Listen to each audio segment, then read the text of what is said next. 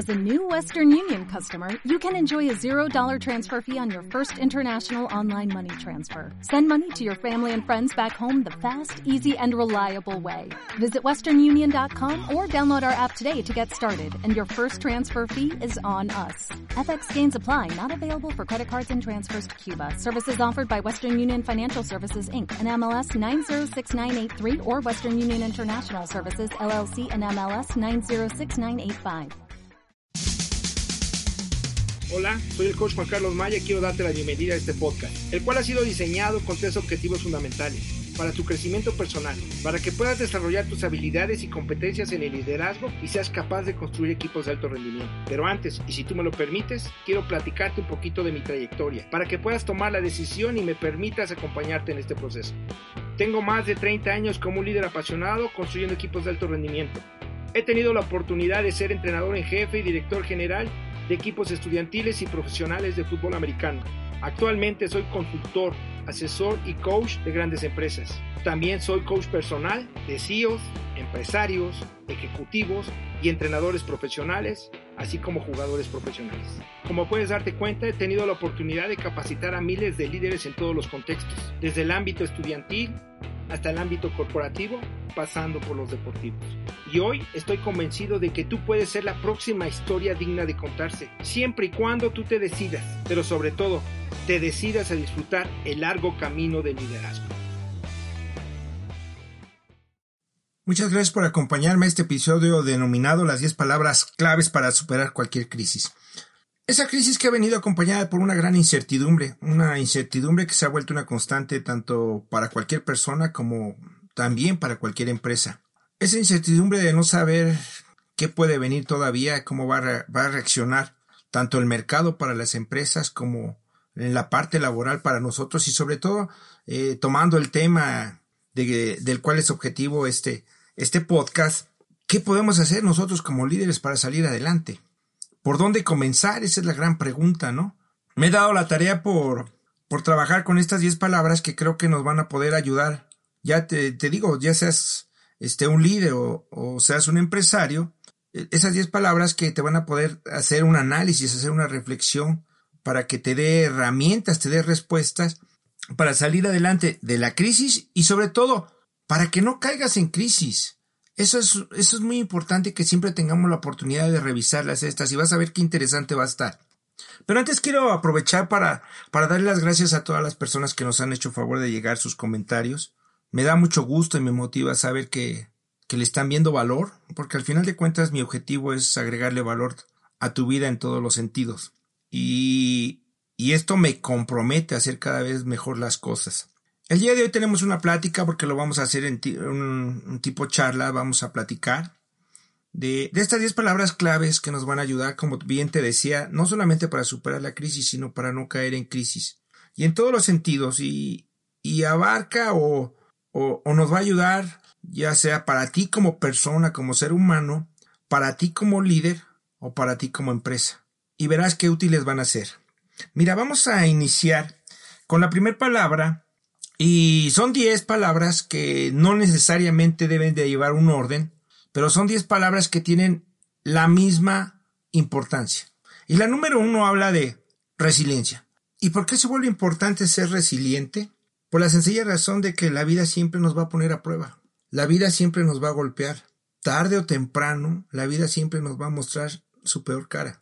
Las personas que somos adultos sabemos que, que así es. La vida en cualquier momento nos va a mostrar una cara que, que no nos gusta. Y eso se vuelve para mí una prueba y se vuelve un filtro. Un filtro que separa a las personas. Un filtro que permite moldear y hacer crecer nuestro carácter. Porque al final de cuentas el carácter se vuelve una de las características muy importantes de las personas para poder salir adelante. No solamente para poder salir adelante, siempre el carácter es algo que le da destino a nuestra vida, ¿no? Pero, ¿qué dice la Real Academia acerca de la palabra resiliencia? Dice que es la capacidad humana para asumir con flexibilidad las situaciones que nos ponen al límite y saberse sobreponer a ellas. Y eso es lo que sucede cuando nos llegan esas grandes adversidades en la vida, aquellas cosas que no esperaban, aquellas cosas que nos rompen nuestra zona de confort, pues realmente nos genera una crisis, una crisis como la actual, como la que estamos viviendo, ¿no? Y ser resiliente tiene que ver con esa forma de saber sobreponernos y, y ver sobre todo la manera de cómo salimos fortalecidos.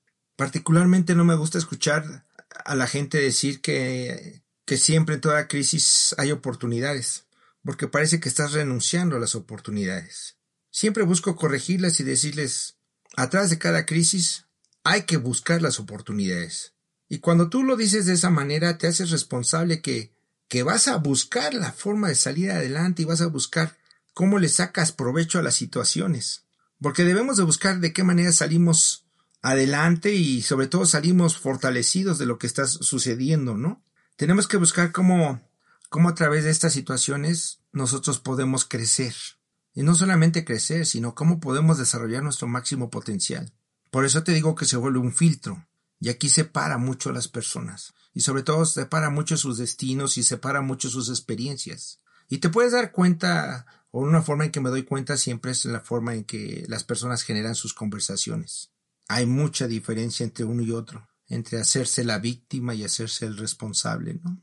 Entre las personas que se encasillan en un problema y solamente hablan del problema y y no se ponen a pensar y, se ponen a hablar de las soluciones o se ponen a hablar de, de cómo pueden salir adelante. Entonces, la palabra número uno es resiliencia y, y es muy importante, ¿no? Yo te decía, todas las palabras, ninguna de ellas es más importante que otra, pero todas en su conjunto, en la forma en que las mezclemos, en la forma en que las tengamos presentes, puede hacer una gran diferencia, ¿no? Y nos vamos a, a, la siguiente palabra, la número dos, que es visión. Siempre es muy importante tener un propósito en la mente, ¿no? Siempre es importante definir qué es lo que queremos. Siempre es importante definir qué es lo que lo que queremos lograr, cuál es nuestro objetivo, hacia dónde queremos ir, ¿sí? Cómo nos queremos sentir, esa es la palabra que me gusta mucho hablar cuando hablamos de los objetivos, cómo, cómo generamos esa emoción al, al lograr eh, el objetivo, ¿no? Porque las personas o las empresas que no tienen clara la visión y, esta parte, por ejemplo, si hablo de las empresas, tristemente, cuando tengo la oportunidad de visitar empresas, me doy cuenta que, que pocos o casi nadie conoce la visión de la empresa, ¿no? Entonces, mucho menos van a conocer su misión, ¿no? Pero es muy importante para nosotros tener una visión. Por eso hablaba de, si nosotros queremos salir de la crisis, pues tenemos que tener la visión, tenemos que tener la mirada no en la crisis, tenemos que tener la mirada eh, en aquello que queremos lograr. Cuando nosotros tenemos la mirada ahí, estamos haciendo que nuestros pensamientos estén trabajando en eso, que toda nuestra energía, sobre todo toda nuestra energía, todo nuestro subconsciente día y noche esté trabajando en el cómo, en el cómo podemos lograr las cosas. Por eso es muy importante tener una visión, tener definido ese propósito, porque aquellos que no saben a dónde quieren ir, pues de repente van a llegar a un lugar al cual no quisieran llegar. De repente van a decir, oye, esto no es lo que quería. Y eso le sucede a las personas que no tienen una visión muy clara de, de las cosas. Por eso es muy importante para nosotros como personas es saber a dónde queremos llegar o qué es lo que queremos lograr. Y también para un líder es muy importante saber a dónde quiero llevar a mi grupo. Si tú eres líder, decir, oye, yo quiero que seamos el, el mejor grupo o el mejor equipo de trabajo o el mejor equipo de alto rendimiento de la empresa y tienes la visión. Porque lo primero, una de las características que se vuelve primordial en un líder es tener esa visión, ¿sí? De saber a dónde quiero llevar a mi grupo. Si soy empresario, de saber a dónde voy a llegar esa empresa. Tener esa visión de saber qué necesidades voy a llenar en el mercado. Muchas de las empresas, muchos de los líderes y muchas de las personas tienen problemas porque no tienen clara esa visión. Por eso se vuelve clave tener una visión. ¿Sí? Entonces, con esto nos vamos a la número tres. ¿Sí? Que es una palabra muy, eh, muy sencilla, dice flexibilidad. Cuando estás en crisis, una de las preguntas claves que te tienes que hacer es decir, ¿qué me hace falta ser flexible? Porque no se trata de, de hablar de la flexibilidad y, encasillarla de, de que se trata de una debilidad. Eso es una mentira, ¿no? Yo diría que más bien es una virtud. Es una virtud de cualquier persona, es una virtud de cualquier líder y es una virtud de cualquier empresa. Porque déjame decirte, uno de los grandes errores que, que creemos, que pensamos, es que debemos de saberlo todo. Y creemos que, y creemos que la única forma de, de hacer las cosas es la forma en como yo pienso. Y eso nos limita, limita a mis equipos, limita a mis empresas, limita nuestros resultados. ¿Por dónde comenzar para ser flexibles? Yo siempre he pensado que siempre debemos de tener muy clara esa visión, muy claro el objetivo de lo que queremos lograr, porque cuando tú te vuelves, cuando tienes esa claridad del objetivo, lo que debes de hacer es que debes de ser rígido en tu objetivo, pero flexible en los métodos, flexible en el cómo, en cómo lo vas a lograr o cómo lo vamos a lograr. Porque de esta manera vas a estar fomentando una mentalidad, si hablamos de un liderazgo, donde hablamos, donde hay flexibilidad, donde te das la capacidad de escuchar a tu grupo, sus ideas, los cambios que proponen, vas a poder generar una mentalidad de ganar, ganar. Por eso te dije, es muy importante que tú tengas el objetivo. Si nosotros hablamos de un equipo y si hablamos de que queremos ganar un juego, queremos lograr una venta, queremos lograr posicionarnos en el mercado, etcétera, pues ese es nuestro objetivo. Pero es muy importante que podamos tener todos juntos ese consenso y tú fomentes la flexibilidad. Por eso te repito como empecé hace rato con esta palabra. En un momento de crisis lo primero que debes de preguntarte es ¿qué me falta ser flexible? Y vas a ver que vas a encontrar grandes respuestas que te van a ayudar mucho. Y esto nos permite llegar a, a la palabra número cuatro, adaptabilidad. ¿A qué nos necesitamos adaptar hoy?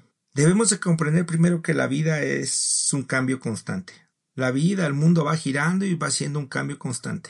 Nuevamente una pregunta clave es ¿a qué me hace falta adaptarme? Si hablas de hacer una negociación, porque al final de cuentas cualquier persona, cualquier líder, cualquier empresario, todo el tiempo se está vendiendo. Tenemos que tener la capacidad de adaptarnos a las personas. Tenemos que tener la capacidad de adaptarnos a las circunstancias. Nos tenemos que adaptar al cambio. Si no nos adaptamos al cambio, también dejamos de ser flexibles. ¿Por qué creen que las palmeras en un tsunami, las palmeras salen adelante sin ningún problema. Tienen esa alta capacidad de flexibilidad. Así nos debemos de mover ante las tormentas, ante los tsunamis, ante las crisis. Tenemos que tener esa flexibilidad y también tenemos que tener esa adaptabilidad. Hoy si hablamos de los empresarios y si hablamos de las empresas, en esta crisis, en este momento, ¿a qué nos necesitamos adaptar del mercado? El mercado va a requerir nuevas necesidades. El mercado tiene nuevas necesidades que nosotros necesitamos cubrir. Probablemente el producto que hacemos es algo que el mercado ya no necesita. Si nosotros no tenemos esa capacidad de adaptarnos al mercado, dejamos de ser una empresa competente. Si hablamos de liderazgo, nosotros tenemos que adaptarnos a las personas. Eso se, eso se vuelve claro. Si no tenemos la capacidad de adaptarnos a las personas y queremos que todas las personas piensen, sientan y hagan como nosotros, pues estamos en problemas. Estamos en problemas que nos van a hacer caer en crisis. Y si regreso nuevamente a las empresas, pues hoy las empresas más exitosas siempre están pensando en, en cómo dejan de, de ser lo que están haciendo y rápido buscan adaptarse a las nuevas necesidades que vienen en el futuro. Hoy la adaptabilidad es una palabra clave para poder salir adelante.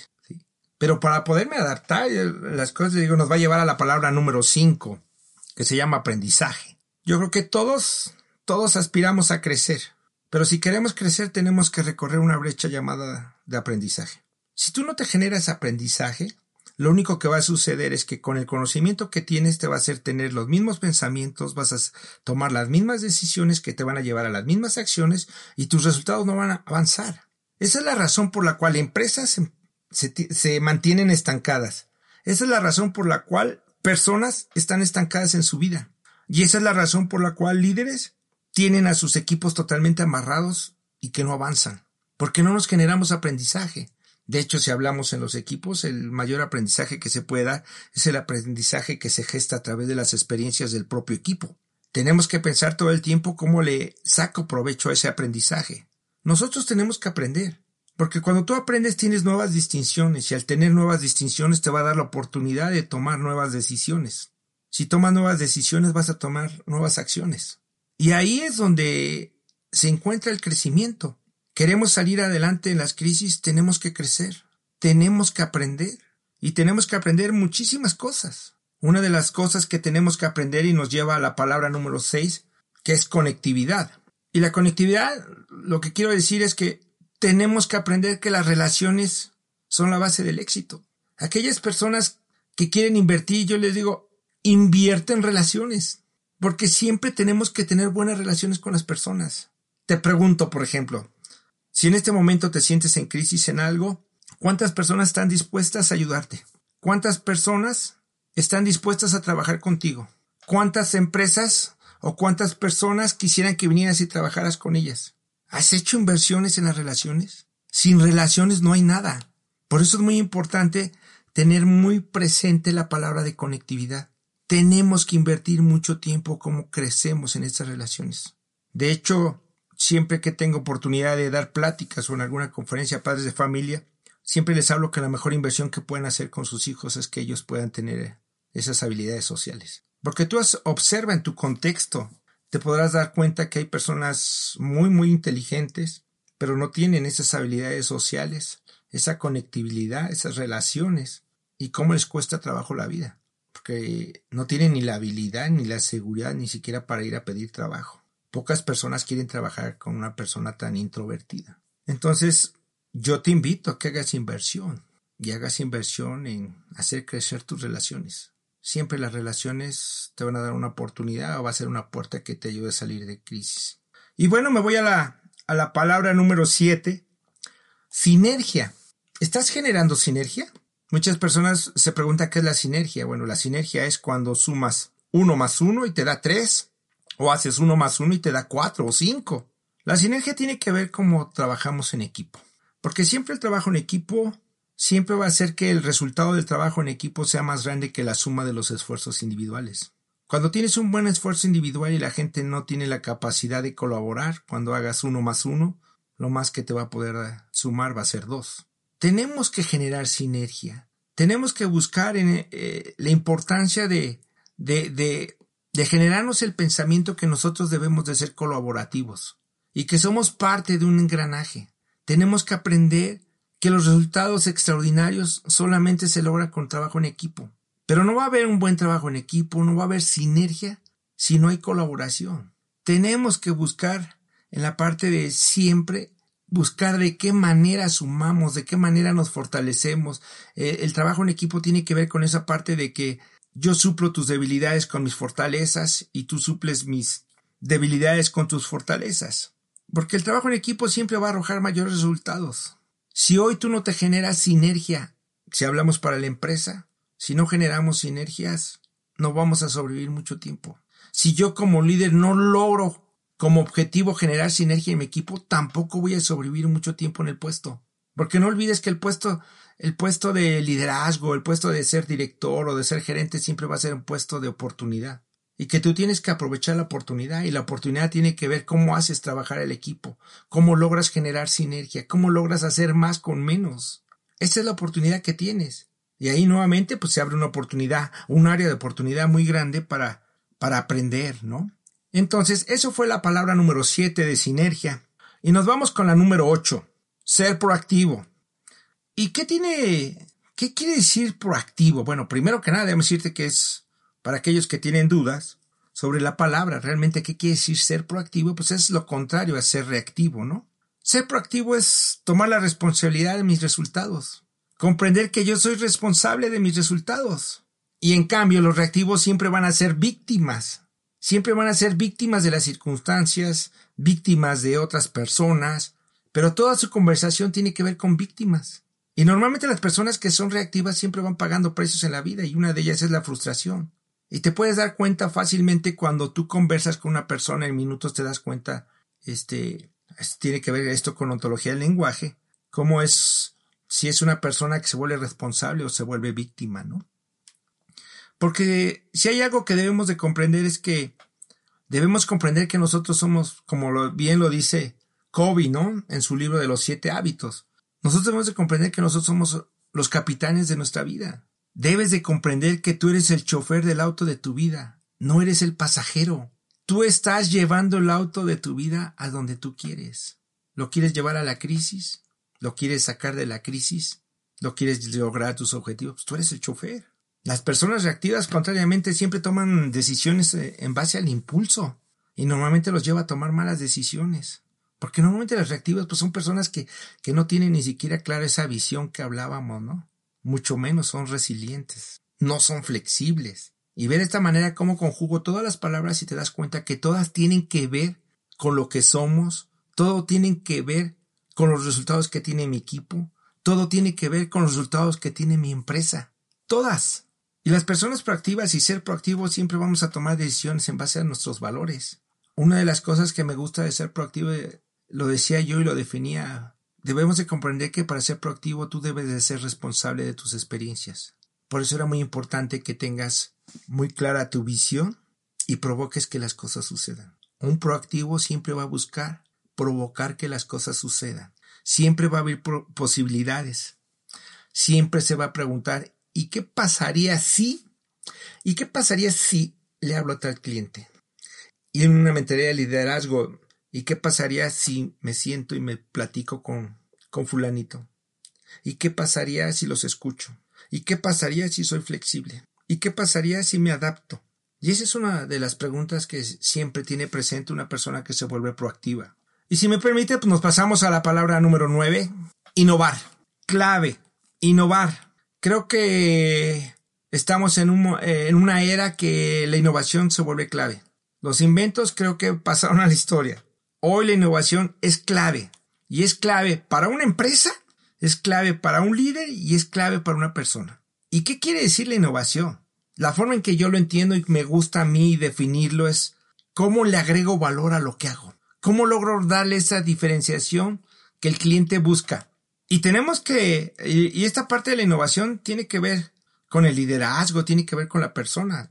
A ti te digo, a ti como persona, como trabajador, y cómo le agregas valor a lo que haces. ¿Cómo le agregas valor a tu empresa?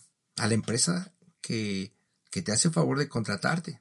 ¿Cómo le agregas valor tú como empresa a los clientes que te hicieron el favor de contratarte? Porque cada uno de nosotros nos vamos forjando nuestro propio destino.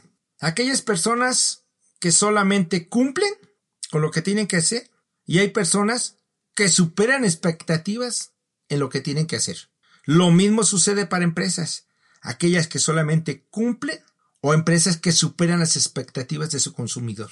Y nada más piensa en esto, cuando nosotros nos enfocamos en la idea de superar las expectativas, ¿cómo le agrego valor a lo que mi cliente espera? ¿Cómo le agrego valor a lo que mi equipo espera? cómo le agrego valor a lo que mi empresa espera de mí, siempre te va a tener en un lugar muy especial. Y ese lugar muy especial siempre va a estar en el camino del crecimiento.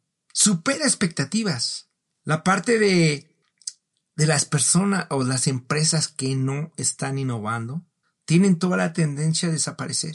Hoy la innovación tiene que ser una constante para cualquier empresa que quiera salir adelante en esta época de crisis y ve de qué manera, como nuevamente lo menciono, como cada una de estas diez palabras, ninguna tiene más peso que, que la otra, ninguna tiene mayor importancia, sino es la mezcla lo que enriquece esta herramienta para poder salir adelante o para no caer en crisis. ¿Sí? Y entonces tenemos que, que tener claro que el crecimiento y la supervivencia tiene que ver con la capacidad de poder dejar de ser lo que soy para ir a lo que seré. Y la innovación tiene que ver con cambiar la forma de pensar de las personas.